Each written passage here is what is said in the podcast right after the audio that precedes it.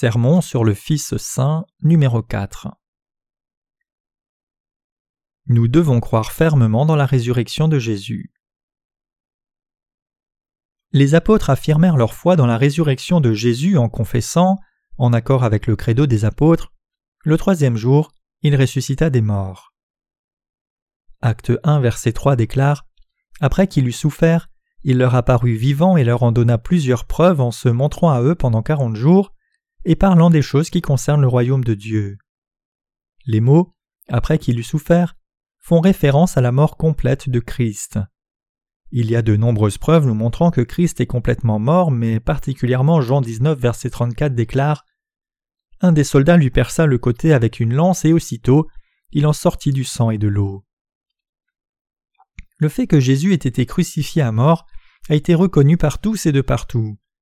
Cette punition de la crucifixion, une condamnation que les Romains n'ordonnaient qu'aux étrangers, était un jugement cruel ordonné aux esclaves et aux insurgés politiques. Avant l'avènement de l'Empire romain, la crucifixion était généralement effectuée en attachant un condamné sur une croix, en lui liant les mains et les pieds dessus, et en tuant alors le condamné en perçant sa poitrine avec une lance.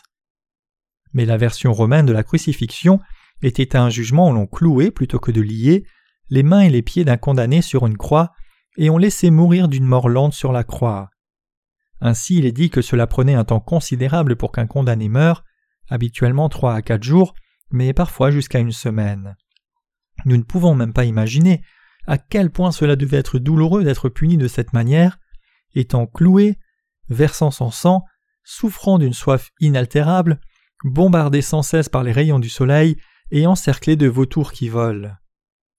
Le condamné souffrait jusqu'au tout dernier moment de sa mort. On dit que c'est à cause de l'extrême cruauté de cette punition que l'empereur Constantin élimina cette forme particulière de jugement. Alors, comment peut-on expliquer que Jésus soit mort en seulement six heures? Comme mentionné précédemment, quand l'un des soldats perça son côté avec une lance, du sang et de l'eau sortit. Comme cela le démontre, Jésus est mort si vite parce qu'il souffrait d'une telle douleur au cœur pour les pécheurs que celui-ci brisa et éclata. Autrement dit, il mourut d'une rupture du cœur. Trois jours après sa mort, Jésus est ressuscité dans un corps parfait. Ce qui est étrange, c'est qu'en dépit de cela, certaines personnes hésitaient à croire au Jésus ressuscité, même s'il professait reconnaître sa mort. On peut voir là le travail du diable essayant d'empêcher l'humanité de croire la vérité, comme il est dit en Luc 8, verset 12 ceux qui sont le long du chemin, ce sont ceux qui entendent, puis le diable vient et enlève de leur cœur la parole, de peur qu'ils ne croient et ne soient sauvés. Pour renier la vérité de la résurrection de Jésus, le diable se sert donc d'érudits séculiers incrédules pour véhiculer de fausses hypothèses, comme l'hypothèse d'une mort apparente, l'hypothèse d'une résurrection spirituelle, l'hypothèse d'une hallucination, l'hypothèse de la manipulation, l'hypothèse du corps volé, et bien d'autres mais la vérité de la résurrection de Jésus a plusieurs preuves définitives, incluant celle de Acte 1 verset 3. Le fait que Jésus se soit présenté lui-même vivant est une preuve. Acte 1 verset 3 nous dit que Jésus se présenta lui-même vivant à ses disciples avec plusieurs preuves infaillibles. Peu importe ce que les gens disent, Lorsque notre Seigneur lui-même déclare être vivant, il n'y a pas de terrain de dispute. Jésus a la puissance sur la vie et la mort. Comme Jean 10, versets 17 à 18 le déclare Le Père m'aime, parce que je donne ma vie afin de la reprendre. Personne ne me l'ôte, mais je la donne moi-même, j'ai le pouvoir de la donner, et j'ai le pouvoir de la reprendre, tel est l'ordre que j'ai reçu de mon Père. En Apocalypse 1, verset 18, Jésus dit aussi Je suis le vivant, J'étais mort, et voici je suis vivant au siècle des siècles, je tiens les clés de la mort et du séjour des morts. Notre Seigneur a la puissance de ressusciter des morts pour vivre de nouveau, car il est simultanément Dieu Tout-Puissant et un homme parfait. Le salaire du péché, comme Romains 6, 23 nous le dit, c'est la mort. C'est la loi inchangeable et juste de Dieu. Ainsi Jésus a pris en charge les péchés du monde et les a effacés tous à travers son baptême et son sang. Puisqu'il a fait disparaître tous les péchés du monde, il est ressuscité des morts et est devenu le Dieu de ceux qui croient en lui. C'est ainsi qu'est établie la juste loi de Dieu. Le fait que sa tombe soit vide est une preuve. Matthieu 27, versets 57 à 66 nous dit qu'un homme riche d'Arimathée nommé Joseph mit le corps de Jésus dans une tombe taillée dans la pierre et il scella la tombe en roulant une large pierre contre la porte. Le passage nous dit qu'un garde fut placé à la tombe pour sécuriser celle-ci, mais la tombe a été vidée lorsque le Seigneur est ressuscité des morts par sa puissance et qu'il est sorti de la tombe. Luc 24, verset 3 dit Étant entrés, elles ne trouvèrent pas le corps du Seigneur Jésus. Qu'est-ce que cela peut être si ce n'est pas la preuve de la résurrection du Seigneur? Jésus est une grande figure historique. L'une des preuves, c'est l'usage chronologique de Anno Domini, AD, qui signifie dans l'année de notre Seigneur. Les années et les mois ont été établis, autrement dit, en se basant sur le jour de sa venue. Il est le Seigneur de l'histoire, de la création et du salut. S'il n'avait pu ressusciter des morts, sa tombe serait restée close comme un événement marquant de l'histoire. Les tombeaux des grandes figures historiques restent des endroits de grand intérêt.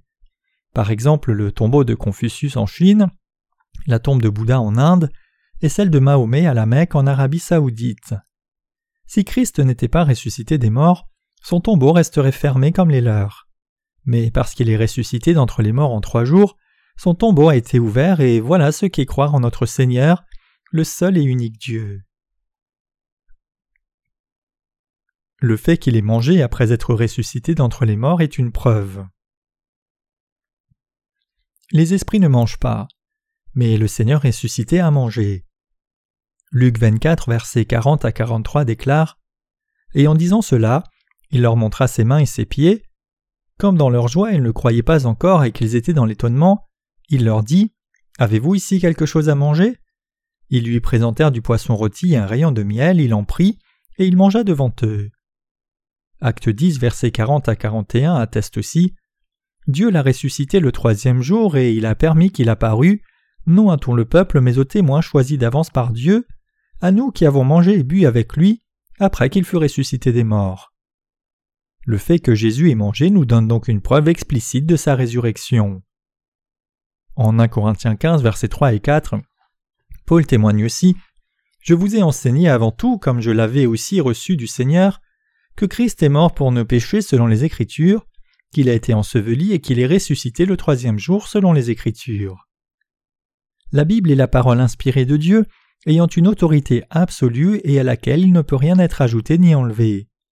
Comme cette Bible l'a prophétisé, Jésus est mort et ressuscité. À l'époque de la mort de Jésus, ses disciples tremblaient de peur, mais après qu'ils furent convaincus de sa résurrection, ils devinrent fiers d'annoncer la résurrection de Jésus d'entre les morts.